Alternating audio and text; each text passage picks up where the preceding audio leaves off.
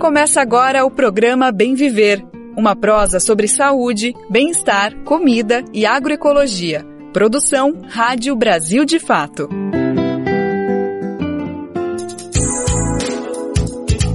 Quarta-feira, 1 de fevereiro de 2023, começou o segundo mês do ano e por aqui a gente está começando mais uma edição do programa Bem Viver, uma produção do Brasil de Fato. Vem com a gente, vamos prosear, a gente vai trazer um monte de assuntos importantes, prestação de serviço, alimentação, políticas afirmativas, cultura, saúde, tudo isso e muito mais aqui no Bem Viver, que está só começando. Música uma conversa com Dário Copenaua, liderança Yanomami, que está à frente das denúncias da crise humanitária que atinge a terra indígena. Vamos ouvir a entrevista exclusiva em que fica evidente de quem é a responsabilidade por essa situação absurda que o Brasil vive o que revelam as decisões iniciais do governo Lula para as políticas de saúde da mulher. Depois de um mês de gestão, a área já passou por mudanças profundas, acabando com boa parte do legado negativo de Bolsonaro. No final do Bem Viver, vamos conhecer o piquiá amazônico, fruto rico em gorduras boas e propriedades anti-inflamatórias. Antes da gente começar a nossa prosa, não esquece, dá para ouvir o Bem Viver de segunda a sexta-feira. Todos os dias da semana a gente tá no ar a partir das 11 da manhã na Rádio Brasil Atual 98,9 FM na Grande São Paulo. Às 11 dá para ouvir o Bem Viver também lá no radiobrasildefato.com.br, a nossa rádio web, que aliás dá para ouvir o dia inteiro e você aproveita para conferir as nossas produções lá no nosso site. O Bem Viver está disponível nos principais aplicativos de podcast Podcast e tem uma grande rede de emissoras parceiras aqui do Bem Viver e do Brasil de Fato que estão levando a nossa programação para diversos municípios brasileiros. Mais de 100 rádios conosco. Para fazer parte dessa lista, as informações estão lá no radiobrasildefato.com.br. É só clicar em como ser uma rádio parceira. E para mandar o seu recado aqui para o Bem Viver, a gente quer muito ouvir sua opinião. Nosso WhatsApp é 11 95691 6046 e o nosso e-mail é rádio@brasildefato.com.br. Programa Bem Viver, sua edição diária sobre saúde, bem-estar, comida e agroecologia. E não podia ser diferente. Hoje o Bem Viver começa mais uma vez debatendo a situação que a população Yanomami está passando no norte do país. Nesta edição, a gente tem a honra de compartilhar com a nossa audiência uma conversa com a liderança Dário Copenaua, vice-presidente da Rutucara, Associação Yanomami. A entidade representa o povo e é referência na comunicação sobre tudo o que está acontecendo na terra indígena. Dário, filho mais velho de Davi Copenaua, líder conhecido em todo o mundo pela defesa dos povos da floresta, segue com a luta do pai. Ele começou a militância ainda jovem, no final da década de 90, quando se tornou professor na comunidade indígena com um projeto de educação intercultural bilíngue, valorizando a escrita da língua Yanomami. Na entrevista, Dário Copenaua relatou em detalhes o que está acontecendo na terra indígena e como a situação se agravou expressivamente nos últimos quatro anos. Por fim, a liderança indígena também relatou a responsabilidade que é seguir os passos do pai Davi Copenaua hoje tem 66 anos e segue atuante, mas a participação dele não é a mesma de décadas atrás, principalmente na década de 1980, quando ele liderou o movimento pela demarcação da terra Yanomami e a primeira grande expulsão de garimpeiros da região. Então vamos ouvir a conversa com Dário Copenaua, que foi conduzida pelo nosso repórter Murilo Pajola. Dário, eu sei que você já falou muito sobre isso, mas você poderia resumir para nós hoje é, qual que é a situação da terra indígena Yanomami, um resumo de tudo aquilo que vocês já denunciaram nos últimos anos, que os jornalistas já escreveram reportagens sobre, mas por favor, é, nos é, é conta qual que é a realidade hoje da terra indígena Yanomami.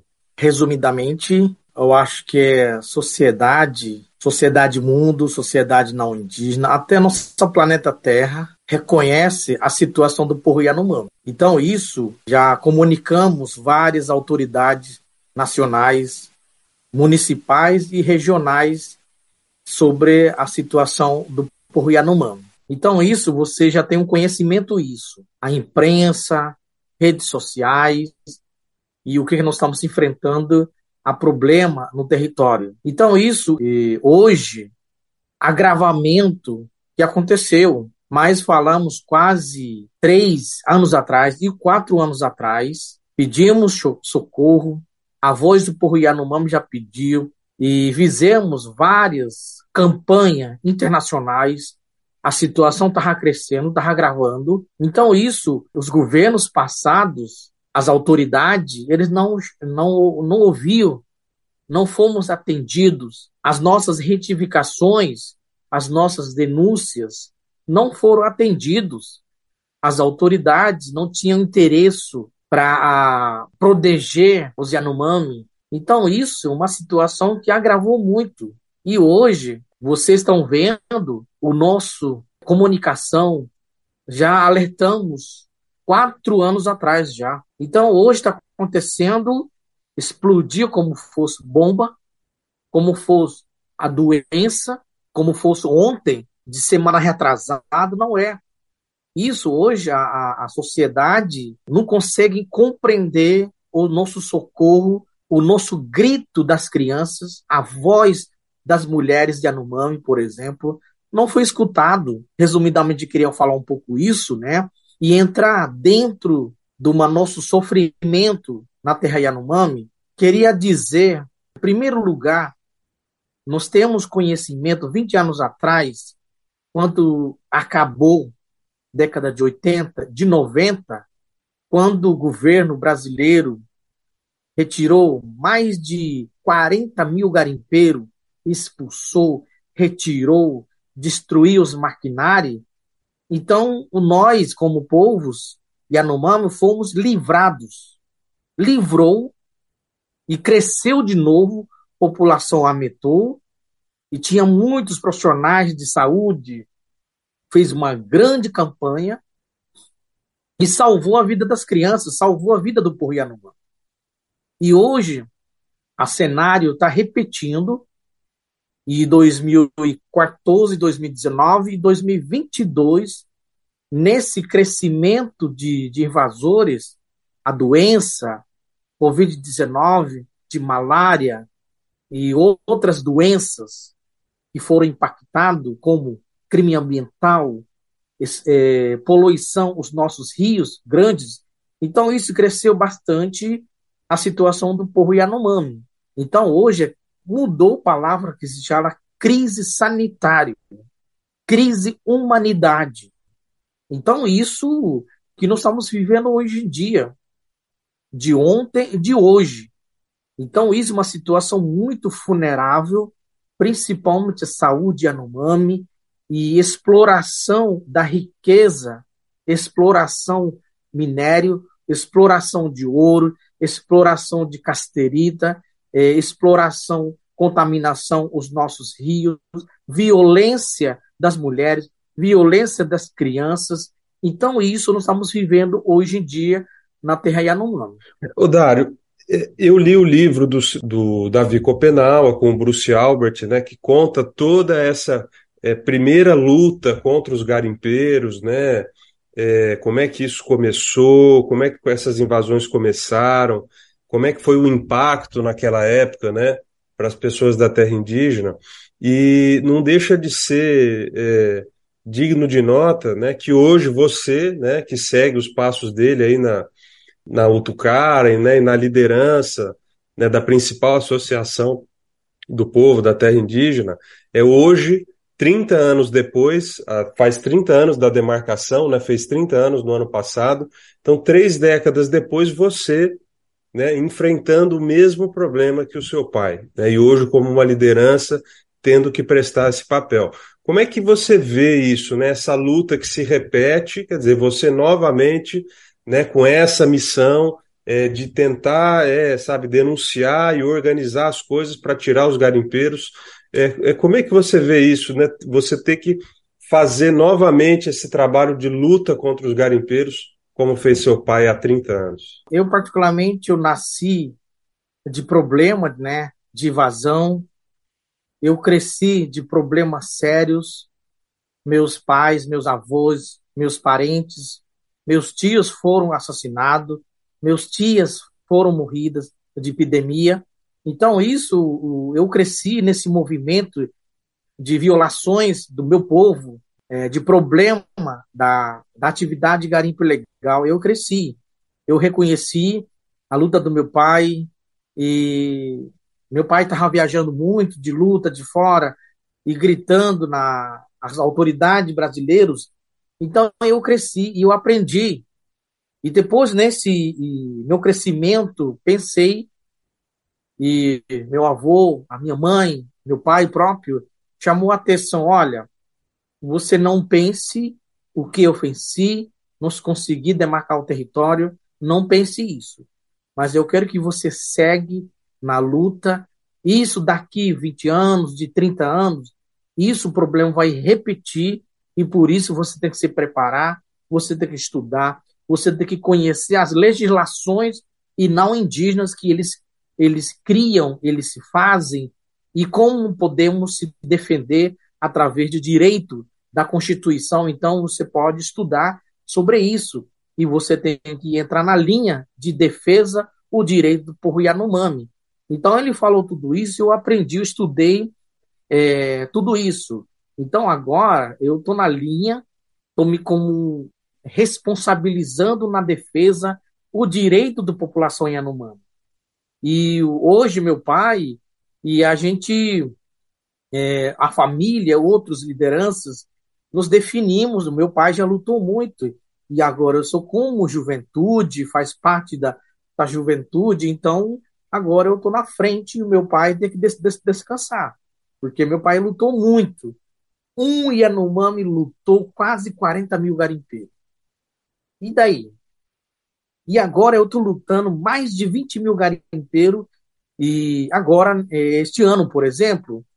Então, isso, uma, o nosso um, um, sequências de, de defesa, de luta, para falar na mídia, chamar atenção às autoridades, cobrando o governo o erro dele. Então, isso um, é um papel importante para mim e para o nosso território está demarcado através de lei brasileira e foi hum, homologado e registrado pelo governo federal. Então, isso, uma responsabilização é muito grande.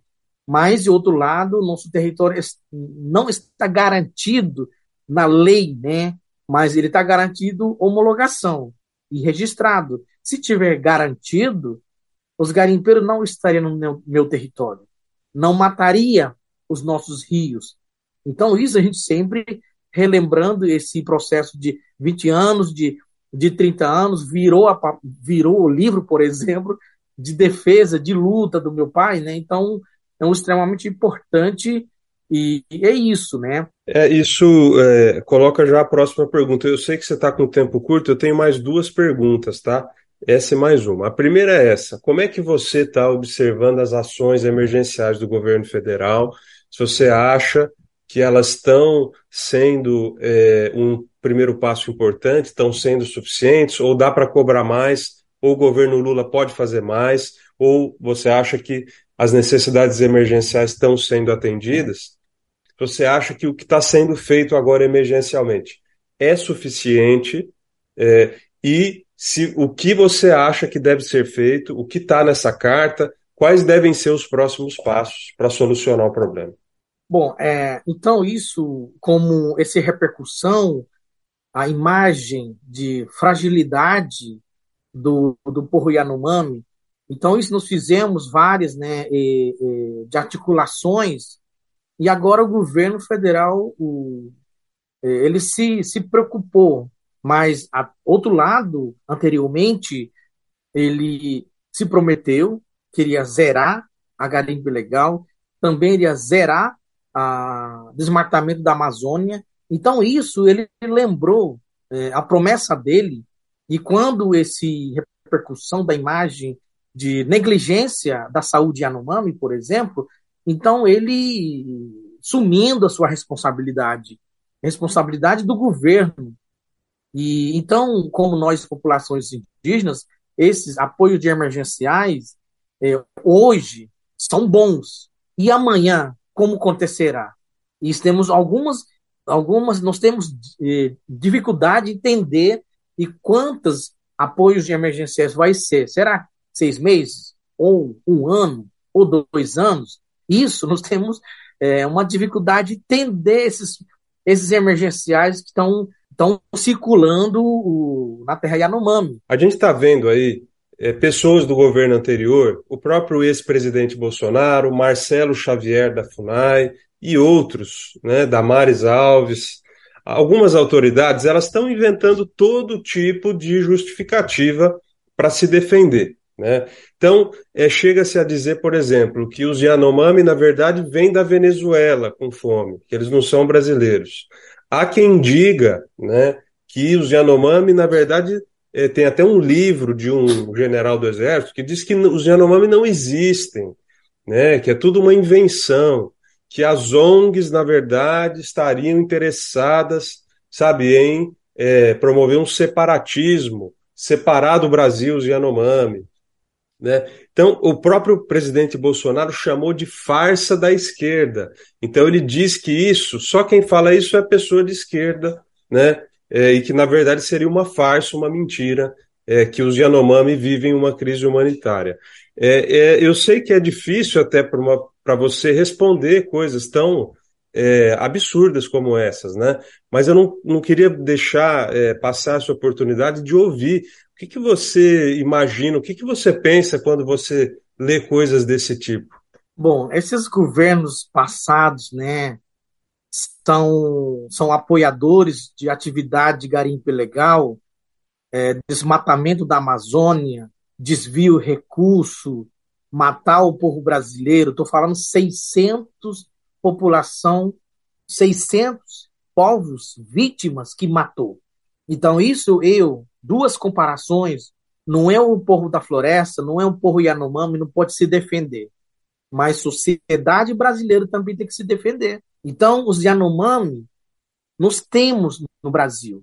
Venezuelano, os Yanomami estão venezuelanos lá também. Os nossos parentes estão lá. Mas esses parentes não são da Venezuela, são os do Brasil.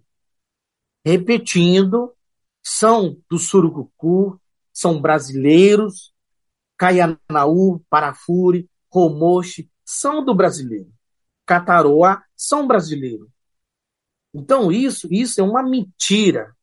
Eles estão mentindo nas redes sociais, estão mentindo na imprensa. Parar de mentir. Então, como vocês, povo brasileiro, não acredita mais, vocês já têm conhecimento. O que, que eles não cumpriram, o que, que eles não, eh, não, vi, não a, apoiaram, o que, que eles não resolveram a população geral. Então, isso, na minha opinião, não queria deixar isso, porque isso é mentira deles.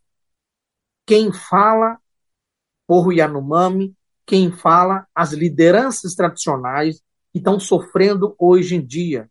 Nós não estamos mentindo. Eu, particularmente, Dário, eu não sou mentiroso para falar assim qualquer coisinha. Se não acontecer problema, se não morte, 570 mortes por causa de problema de invasores, apoio logística dos governos passados, eu não estaria falando com vocês. Eu não estaria eh, falando na rede, mostrar na minha cara. Não vou mostrar isso.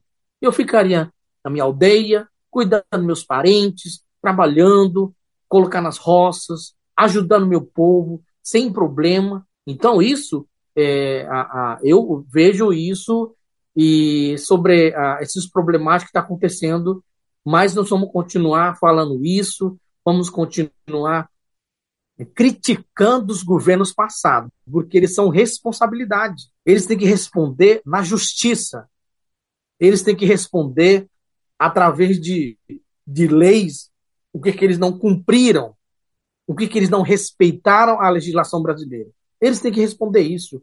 Não pode falar mentiras nas redes sociais, nos jornais. Eles têm que responder na justiça qual o erro dele, qual é a gravidade, qual é a negligência eles fizeram na população brasileira. Mataram 600. Isso significa é massacre, é o genocídio isso significa é uma responsabilidade deles. não cuidou a população brasileira. Então, isso eles têm que responder na justiça. Dário, obrigado pela entrevista. A conversa estava boa e acho que é muito importante ouvir você nesse momento. E vamos seguir falando e cobrando, sim. Beleza, então. Tá bom, então. Grande abraço. Um abração. Estou aqui à disposição ainda. Bem Viver agradece a participação do Dário Copenal, agradecemos também o nosso repórter Murilo Pajola, mas valeu demais ao Dário que encontrou esse espaço na agenda super corrida dele para conversar com o Brasil de fato e trazer esses relatos. É fundamental para todo mundo ter a verdadeira noção do que está acontecendo na terra indígena Yanomami. E essa crise humanitária está respingando diretamente em Jair Bolsonaro e na equipe que compunha o governo dele. Realmente não tinha como ser diferente. Essa semana, numa decisão inédita, o Supremo Tribunal Federal ordenou que a antiga gestão seja investigada por crime de genocídio de indígenas e desobediência de decisões judiciais. Os nomes dos investigados não foram revelados. Ontem, quem entrou também na rota de investigação foi o governador de Roraima, Antônio Denário. Bolsonarista de carteirinha, ele é um aliado do garimpo ilegal. Tentou diversas vezes flexibilizar as leis do Estado para facilitar o crime. Mas a denúncia que o Ministério Público Federal abriu contra ele não diz respeito a essas ações, mas sim a uma entrevista que o governador concedeu sobre a situação dos Yanomami. As afirmações do político teriam potencial discriminatório, segundo o Ministério Público. Vamos saber mais. A reportagem é de Gabriel Correia, da Rádio Agência Nacional. O Ministério Público Federal instaurou um inquérito para apurar a responsabilidade do governo de Roraima após as falas do governador do estado, Antônio Denário, do Progressistas, que declarou em entrevista à Folha de São Paulo que os indígenas têm que se aculturar e não podem mais ficar no meio da mata parecendo bicho. A afirmação ocorreu quando o governador respondia sobre os projetos na terra indígena Yanomami. De acordo com o MPF de Roraima, as falas têm potencial discriminatório, conforme previsto no artigo 20 da Lei sobre Crimes de Preconceito de Raça ou de Cor. De acordo com o procurador Alisson Marugal, as declarações ofendem a imagem coletiva dos Yanomami, rotulando-os como bichos, e expressam opinião depreciativa, que implicaria que os indígenas não poderiam viver seu modo de vida tradicional. Em nota, o Conselho Indígena de Roraima, organização representativa de 261 comunidades, repudiou as falas de Denarium e destacou que o governador de Roraima minimiza o grave estado de calamidade pública enfrentado pelos povos indígenas Yanomami, por conta da invasão de seu território por garimpeiros ilegais. O Conselho Indígena de Roraima pediu investigação na Procuradoria da República do Estado, Superintendência da Polícia Federal e Ministérios dos Povos Indígenas e da Justiça. O documento do MPF já foi encaminhado à Procuradoria-Geral da República para análise do caso. A Secretaria de Comunicação do Governo de Roraima informou que as informações repassadas pelo governador Antônio Denário foram tiradas de contexto na matéria veiculada e que, em momento algum, o governador fez qualquer citação discriminatória e que o desejo pela melhoria da vida das pessoas seria o desejo de qualquer pessoa que valoriza a dignidade de indígenas ou não. Da Rádio Nacional em São Luís, Gabriel Correa.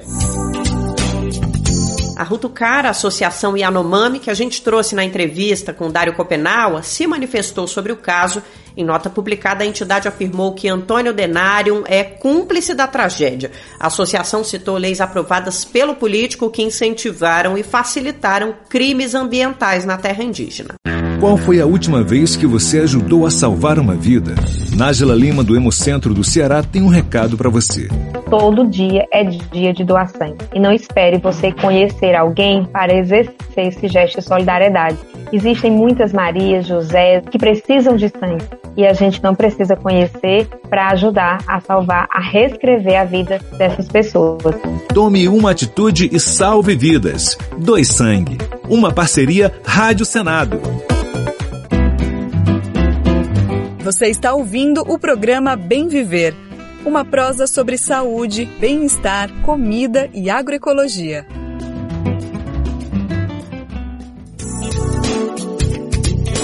A área queimada no Brasil no ano passado ultrapassou o índice registrado em 2021. Dados do monitor do fogo do MAP Biomas contabilizam mais de 16 milhões de hectares destruídos entre janeiro e dezembro de 2022, área que equivale ao estado do Acre.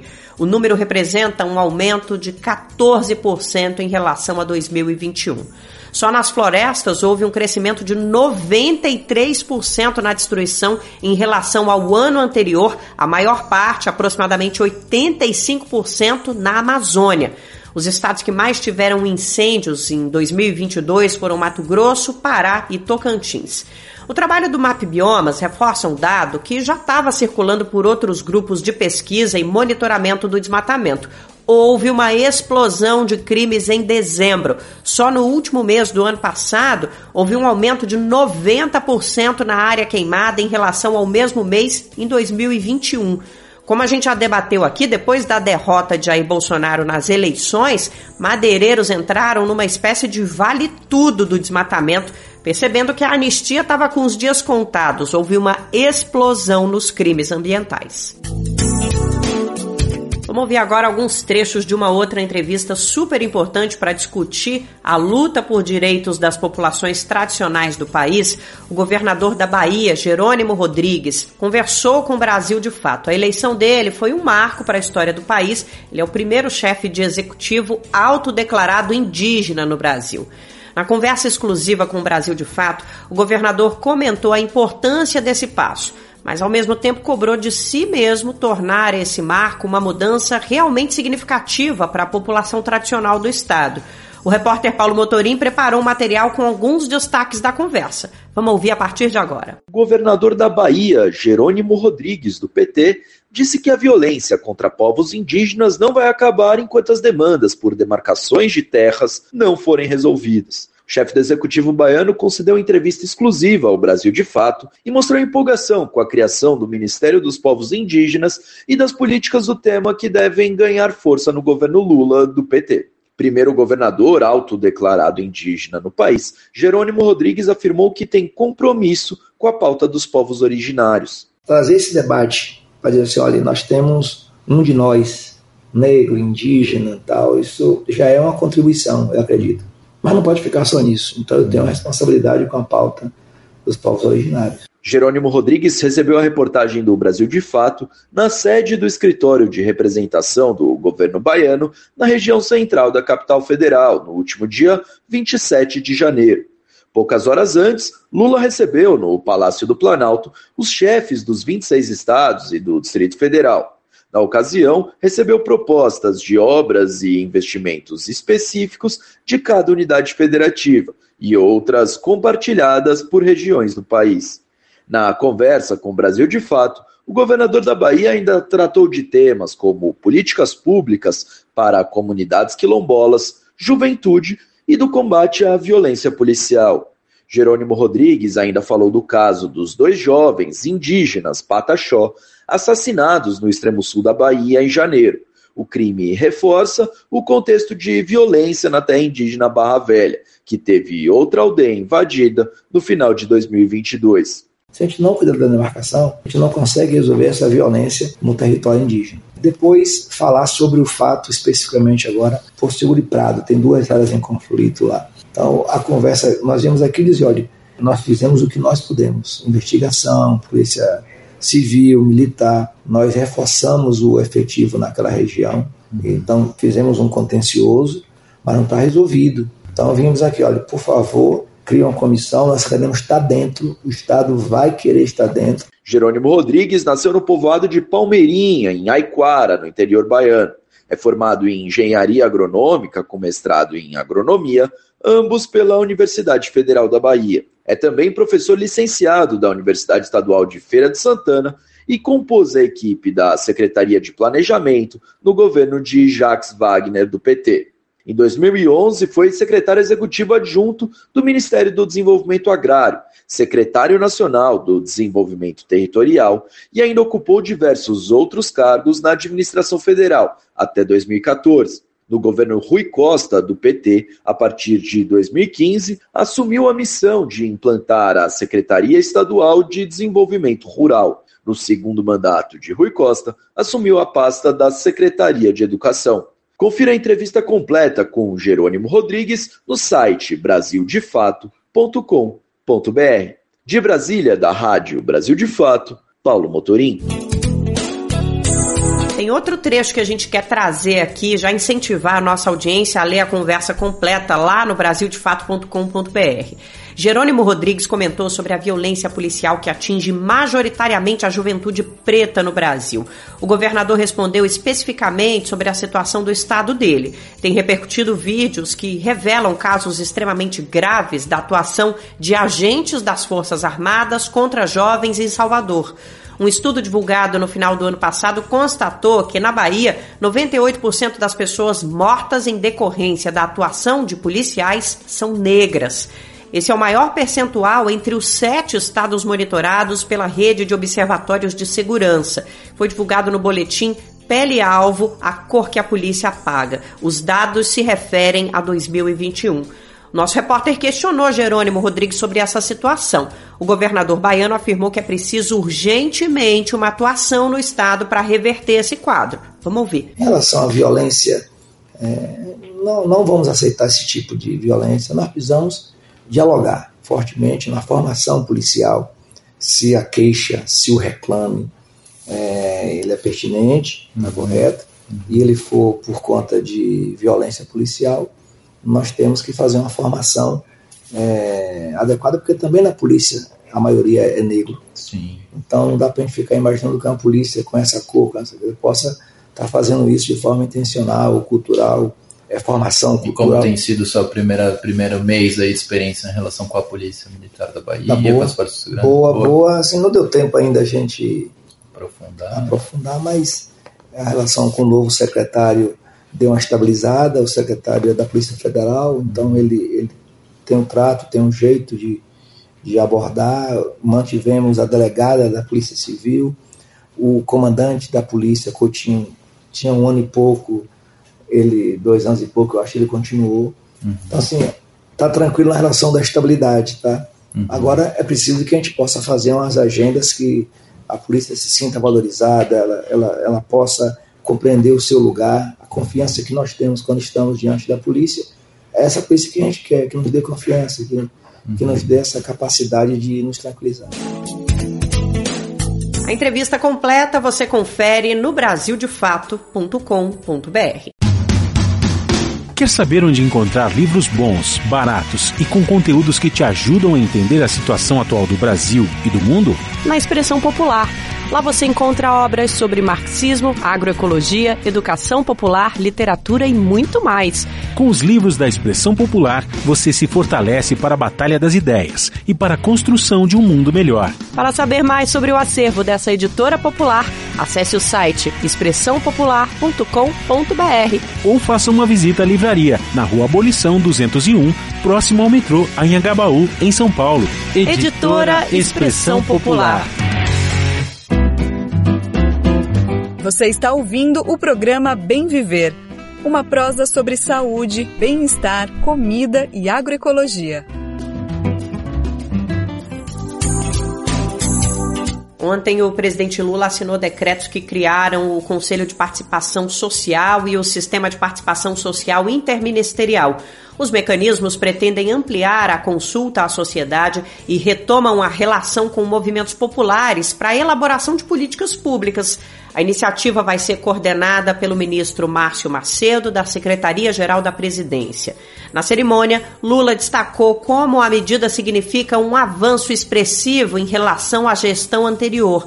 O presidente defendeu que os decretos são uma afirmação de que no governo dele sempre terá espaço para a participação popular. Uma reunião como essa é gratificante para um presidente da República. Uma reunião como essa é gratificante para qualquer líder de qualquer entidade do movimento popular. Mas é importante que a gente tenha consciência que essa é a primeira reunião e a primeira criação de uma organização de povo brasileiro para ajudar o governo e cobrar do governo para que a gente possa fazer as coisas. Lula também assinou o decreto que cria o sistema de participação social interministerial, instituindo em cada ministério uma assessoria de participação social e diversidade. O sistema vai ser coordenado pela Secretaria-Geral da Presidência e as novas funções estão centradas no diálogo com as entidades sociais. Vamos começar nossa prosa sobre saúde aqui no Bem Viver. E hoje a gente abre com a explicação de um anúncio que pode ter soado um pouco esquisito para muita gente. Nesta semana, a OMS, Organização Mundial da Saúde, confirmou a manutenção do status de emergência de saúde pública de interesse internacional para a pandemia da Covid-19.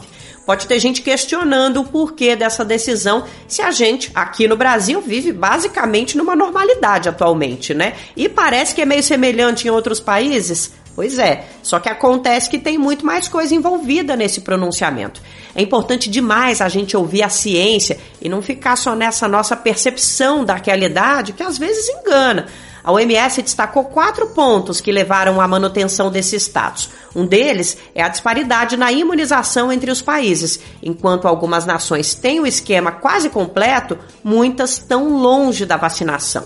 E como se trata de uma pandemia, isso possibilita a volta de uma circulação mundial do vírus. Vamos entender mais. Douglas Matos. A propagação do coronavírus pelo planeta continua representando um risco contínuo e a Covid-19 ainda é uma doença perigosa, com capacidade de causar danos às pessoas e aos sistemas de saúde dos países. Diante desse cenário, a OMS, Organização Mundial da Saúde, confirmou nesta segunda-feira que mantém o status de emergência de saúde pública de interesse internacional para a pandemia. Na lista de preocupações globais estão as fake news, a falta de acesso à vacina, principalmente em países de menor poder econômico, a diminuição na testagem e até o relaxamento da vigilância e a diminuição no número de pesquisas de sequenciamento genético para identificar novas cepas. A decisão de manter a condição de emergência global para a Covid-19 foi informada pelo diretor-geral da OMS, o Tedros Adhanom, que participou de videoconferência com membros do Comitê de Emergência da entidade. O encontro virtual ocorreu na mesma data em que a declaração de que o planeta vive uma pandemia completou três anos. No relato em texto sobre a reunião, a a OMS destacou preocupação com a evolução contínua do coronavírus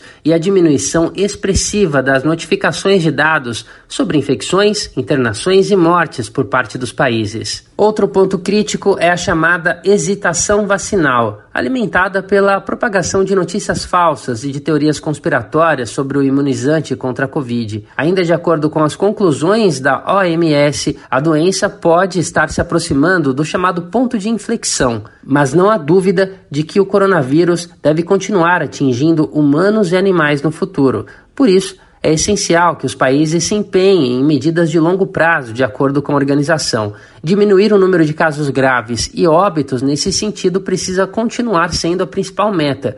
E foram apresentadas sete recomendações para a direção da OMS e também para os Estados-membros da organização. Entre elas, manter as campanhas de vacinação para atingir 100% de cobertura e que os países precisam planejar a integração do imunizante contra a Covid ao calendário vacinal aplicado ao longo da vida. Aumentar o acesso a testes e tratamentos também é considerado essencial, assim como incrementar a divulgação de dados sobre a propagação da doença. Na lista ainda está a urgência de se fortalecer a capacidade de resposta e de preparar os sistemas de saúde para eventuais novos surtos. De São Paulo, da Rádio Brasil de Fato, com reportagem de Nara Lacerda. Locução: Douglas Matos. E neste primeiro mês de gestão, o que o governo Lula vem sinalizando para a saúde da mulher? Assim como em outras áreas, quase todas, para falar a verdade, boa parte do que foi feito até agora foi desfazer medidas do antigo governo, uma mudança total de rota. O exemplo mais evidente de tudo isso é a questão do aborto. A gestão Bolsonaro se esforçou ao máximo para tornar o tema ainda mais tabu e longe do que realmente interessa, que é a saúde pública, a saúde da mulher. Por conta disso, uma das primeiras ações do governo Lula foi revogar portarias que tentavam colocar a imagem do aborto como algo criminoso. Esse é um exemplo, mas são muitos outros. A atual gestão precisou resgatar a rede cegonha, que existia desde 2011 e foi deixada de lado por Bolsonaro. Vem comigo então, vamos entender como foi esse primeiro mês de governo Lula na área da saúde da mulher. Tá na hora do Repórter SUS. Repórter SUS. O que acontece no seu sistema único de saúde? O Ministério da Saúde seguiu sugestão da equipe de transição e reativou a rede cegonha. As primeiras medidas do governo Lula em relação às políticas de saúde para mulheres indicam que a nova gestão vê as articulações com estados e municípios como prioritárias. No ano passado, o governo Bolsonaro tinha trocado a rede cegonha, criada em 2011, pela RAME, Rede de Atenção Materna Infantil.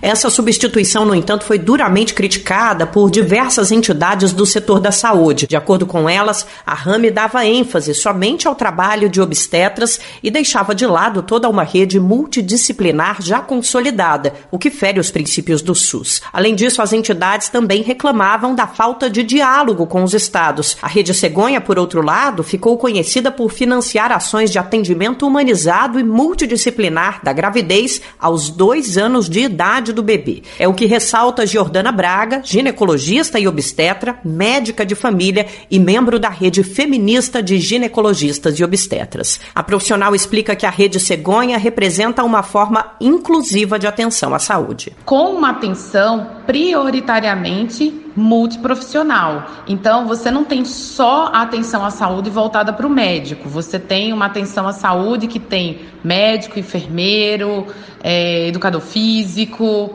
técnicos de enfermagem, agentes de saúde, todos juntos em programas financiados pela federação através da rede Cegonha e de acordo com as prioridades de cada estado, as particularidades de cada estado. A ginecologista lembra que a RAME ia no sentido contrário à rede cegonha por ter uma metodologia excludente tanto para profissionais da saúde quanto para pacientes. De acordo com ela, isso afetava diretamente as famílias que não seguem o padrão heteronormativo convencional. Outro retrocesso da, da RAME é que nesta portaria ela trocava o termo planejamento reprodutivo para o termo planejamento familiar. Ele implica num significado de família, papai, mamãe e criança. Ela exclui a mãe que está sozinha, a adolescente que engravida, ela exclui casais homoafetivos e os demais casais é, da população LGBTQIA. Isso já fere princípios dos direitos reprodutivos e sexuais que são garantidos pela nossa Constituição. Então, quando você tem a revogação dessa rame e agora volta da rede cegonha, você volta aos princípios da nossa Constituição, os princípios do SUS. Nas primeiras semanas de governo, o Ministério da Saúde anunciou a revogação de outra portaria relativa ao aborto legal. A medida da gestão anterior obrigava profissionais da saúde a avisarem a polícia antes de procedimentos para interromper gestações decorrentes de estupros. A decisão também previa a entrega de material biológico do crime para as autoridades sem o consentimento das pacientes. O aborto é garantido por lei para mulheres que sofreram abuso sexual desde a década de de 1940 no Brasil. A justificativa do governo de Jair Bolsonaro para a determinação dizia que o procedimento visava aumentar as chances de punição dos agressores. Na prática, no entanto, entidades denunciaram que a medida dificultava o acesso à interrupção da gravidez. Além disso, marginalizava mulheres que dependem do SUS para atendimento. Para Helena Paro, professora da Faculdade de Medicina da Universidade Federal de Uberlândia, a portaria da gestão Bolsonaro empurrava mulheres para abortos ilegais. Coordenadora do Núcleo de Atenção Integral a Vítimas de Agressão Sexual do Hospital de Clínicas da cidade, ela também entende que a medida violava o princípio do sigilo médico. Que essas mulheres não vão deixar de interromper a gravidez, mas vão deixar de procurar serviços de saúde qualificados que podem prover o cuidado seguro e legal, né, para ir pro, pro, pro aborto ilegal, clandestino, né? Então, uma tentativa de apagar mesmo os números que já são muito pequenos, né, em relação é, ao que estima-se existir de gravidezes em decorrência de violência no nosso país. A professora fala ainda sobre a importância da revogação de uma cartilha que desestimulava a interrupção da gravidez, mesmo nos casos garantidos por lei. Helena Paro lembra que o material, também lançado no governo Bolsonaro, minimizava riscos de manutenção da gestação para adolescentes. É uma outra tentativa mesmo de agravar algo que já é muito difícil no nosso país, que é essas meninas, né?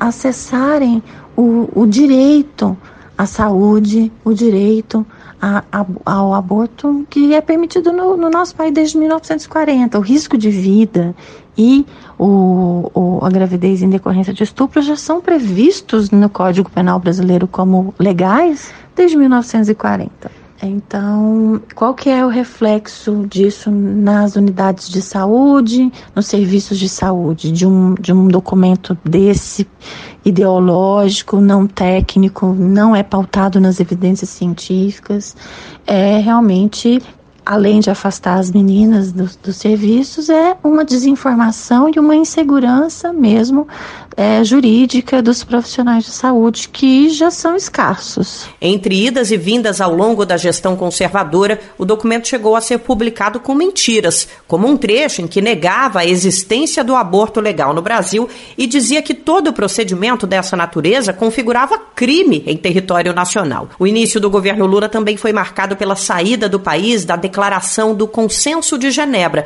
uma aliança internacional que une países conservadores contrários ao aborto. De São Paulo, da Rádio Brasil de Fato, Nara Lacerda. É importantíssimo a gente dar atenção para esses relatos que a gente ouviu na reportagem. Ajudam a dar a dimensão da terra arrasada que o atual governo encontrou ao chegar em Brasília. Como a gente comentou, isso se reproduz em diversas outras áreas, para não dizer todas. Então, nesse primeiro mês de governo, a equipe ministerial teve e ainda tem um trabalho imenso de redirecionamento do país. Nossa prosa ainda é sobre saúde pública, mas um desafio imenso para a nova gestão é a dengue. O Brasil chegou ao fim de 2022 com um recorde de 1.016 mortes pela doença. Os dados são do boletim epidemiológico do Ministério da Saúde. É o maior número de óbitos já registrado desde o início do relatório. As manifestações clínicas iniciais da dengue são comuns e podem ser confundidas com outras viroses, inclusive com a Covid. A letalidade está associada à demora na identificação e no tratamento da doença.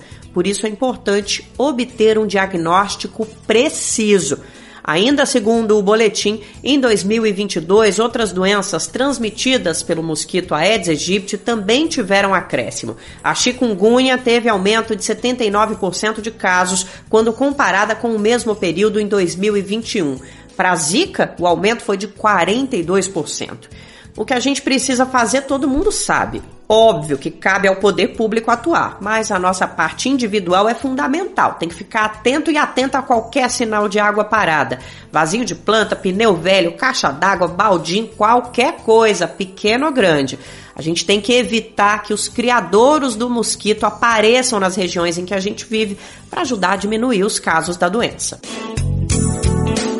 Volume altíssimo de chuva nos últimos meses tem mantido os nossos reservatórios cheios, o que possibilitou condições favoráveis para a geração de energia. Isso quando a gente fala de hidrelétricas, né, que é de onde vem boa parte da produção brasileira. Em análise, a ANEEL, Agência Nacional de Energia Elétrica, confirmou que fevereiro não vai ter taxas extras na conta de luz. Permanece a bandeira verde. Vamos saber mais. Renato Ribeiro, da Rádio Agência Nacional, explica pra gente. A ANEEL, Agência Nacional de Energia Elétrica, manteve a bandeira verde em fevereiro. Assim, o consumidor não terá custo adicional na conta de luz do próximo mês. A medida reflete as boas condições de geração de energia no país. Segundo a agência, com a chegada do período chuvoso, houve melhora nos níveis dos reservatórios e nas condições de geração das usinas hidrelétricas, que possuem custo mais baixo. Dessa forma, não é necessário acionar empreendimentos com energia mais cara, caso das usinas termoelétricas. A bandeira verde foi estabelecida em abril do ano passado com o fim da taxa de escassez hídrica, criada para compensar os custos de energia que ficaram mais caros em decorrência do período de seca de 2021. Ainda de acordo com a ANEEL, as bandeiras tarifárias dão mais transparência ao custo real da energia e permitem ao consumidor se programar e ter um consumo mais consciente, acompanhando mensalmente as condições de geração de energia do país. As bandeiras podem ser nas cores verde, amarela ou vermelha e indicam se energia custará mais ou menos em função das condições de geração.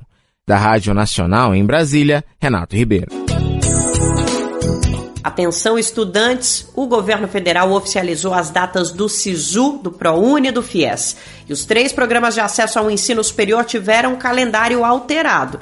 Vamos então saber tudo isso, como vai funcionar com o nosso repórter Douglas Matos. O Ministério da Educação divulgou os editais dos três maiores processos seletivos que possibilitam o ingresso de estudantes nas universidades brasileiras. São eles o SISU, o Sistema de Seleção Unificada, o ProUni, Programa Universidade para Todos, e o FIES, que é o Programa de Financiamento Estudantil. Com as novas publicações, algumas datas já divulgadas antes foram alteradas. Os editais detalham todo o processo de seleção dos estudantes, desde as inscrições até o processo de matrícula nas universidades e institutos. As inscrições para o SISU ficam abertas entre os dias 16 e 24 de fevereiro e o resultado deve ser divulgado no fim do mês, dia 28. O SISU permite que os estudantes disputem vagas para ingressar nas universidades e institutos públicos de ensino superior.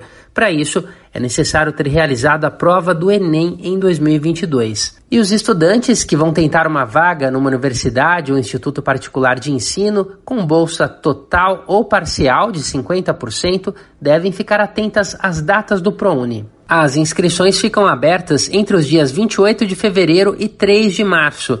A primeira chamada fica disponível entre os dias 7 e 16 de março e a segunda do dia 21 até 30 de março. Já o estudante que vai tentar o ingresso em universidades e instituições privadas via financiamento estudantil deve se inscrever no FIES entre os dias 7 e 10 de março.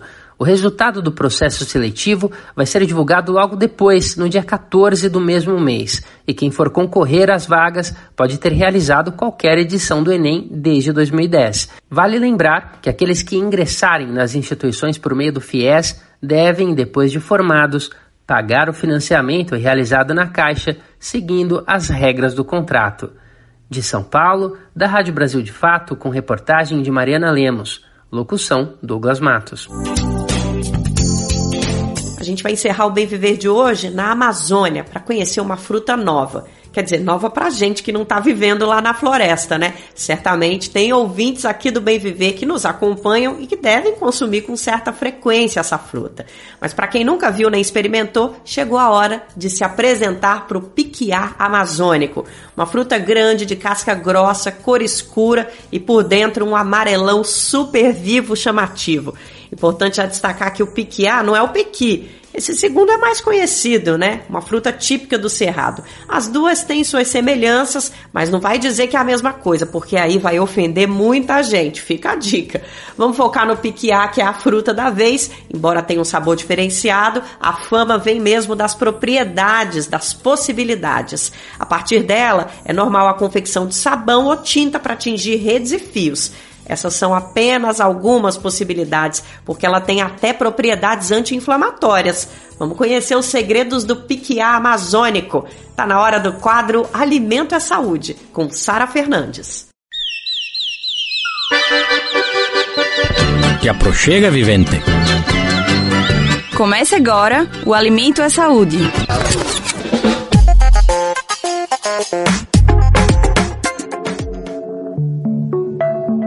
Não é novidade que o Brasil é um país rico em frutos nativos, muito saudáveis e saborosos. Mas o que chama atenção são os seus usos diversos, que muitas vezes vão bem para além da alimentação. É o caso do piquiá amazônico, fruto típico da região que, além de ser muito nutritivo, também é usado na fabricação de sabão artesanal e no tingimento de tecidos. É o que conta a nutricionista paraense Nádia Fernandes, que é doutor em antropologia da área da alimentação. É muito comum o aproveitamento da casca para fazer sabão ou tinta para atingir redes e fios. A forma tradicional de fabricação é realizada quando as cascas são mergulhadas em sebo por 24 horas e acrescentando outros ingredientes a gente leva ao fogo, podendo ter então sabão ou tanino que substitui o noz, noz de galha na produção de tintas. Como a fruta é composta por 65% de casca, basta a coleta de alguns frutos para que se tenha uma excelente produção. O piquiazeiro, árvore que dá o piquiá amazônico, é reconhecido por sua beleza, com uma copa grande e frondosa, que se destaca na floresta. A árvore pode chegar aos 50 metros de altura, o equivalente a um prédio de 15 andares, e a um diâmetro de até 2 metros e meio no tronco. O fruto é encontrado em grande parte da Amazônia, com maior concentração na região de terra firme ao longo do rio Amazonas. Ele também está presente no Pará, Amapá, Maranhão e com menor intensidade no Tocantins e no Mato Grosso. Algumas vezes, inclusive, ele chega a ser confundido com o pequi, típico do cerrado brasileiro. Nádia explica a diferença. Existem outros tipos de variedades de piquiá em outras regiões, conhecidos também como piqui, por exemplo, como no caso do estado do Goiás. A única diferença é que o piquiá amazônico não tem espinhos no centro do caroço. Além de ser uma iguaria deliciosa, com sabor e cheiro muito peculiar, o piquiá amazônico é muito saudável e rico nas chamadas gorduras boas, que, quando bem incluídas na alimentação, ajudam a regular funções hormonais e a controlar os níveis glicêmicos no sangue, de acordo com a nutricionista. O piquiá amazônico apresenta uma polpa amarelada, rica em boa gordura. Essa polpa é composta por 72% de óleo, 14% de fibras e 11% de outros carboidratos, além de proteína. Esse óleo é altamente saudável por apresentar compostos que chamamos de fenólicos, que são elementos que têm propriedades anti-inflamatórias. E por ser um óleo vegetal, se torna uma excelente fonte de energia. Chama a atenção também o consumo desse fruto, que é tradicionalmente misturado na farinha e acompanhado por um bom cafezinho. O piquiá amazônico só pode ser comestível após o cozimento. Esse cozimento é fundamental para amolecer a casca e cozinhar a polpa, o que ajuda a preservar os nutrientes. Essa polpa depois de cozida é uma delícia com farinha e café, que é a forma mais tradicional de consumo na região. As crianças consomem roendo mesmo, mas em outros lugares da Amazônia, as pessoas raspam a polpa e comem com arroz e carne, mas nunca cozido junto com a comida. Outra forma de aproveitarmos as propriedades nutricionais desse alimento é consumir o óleo extraído dessa polpa, que é muito usado aqui para fritar peixe. Por ser um óleo natural, a saturação dele é alta, ajudando a não aumentar o índice de colesterol com essa refeição. Apesar de ser uma preferência entre a população da Amazônia, o piquiá não é encontrado o ano todo na região. Os melhores meses para encontrá-lo vão de fevereiro a abril. A dica para quem quer experimentar e incluir esse alimento na dieta é procurar agricultores ou feirantes que indiquem frutos que estejam no ponto ideal para consumo, evitando que você escolha algum ainda muito amargo. Além disso, é importante estar atento às contraindicações do fruto. Ele não é recomendado para pessoas que precisaram retirar a vesícula ou que possuem esteatose hepática, popularmente conhecida como gordura no fígado, como ressalta Nádia. Essas pessoas, por não digerir altos índices de gordura, podem agravar seu quadro apresentando sintomas que vão desde enjoos e vômito até alergias e diarreia. Em qualquer outro caso, o consumo do piquiá é uma escolha que promove saúde e valoriza os frutos regionais e nativos do Brasil. De São Paulo, da Rádio Brasil de Fato, Sara Fernandes.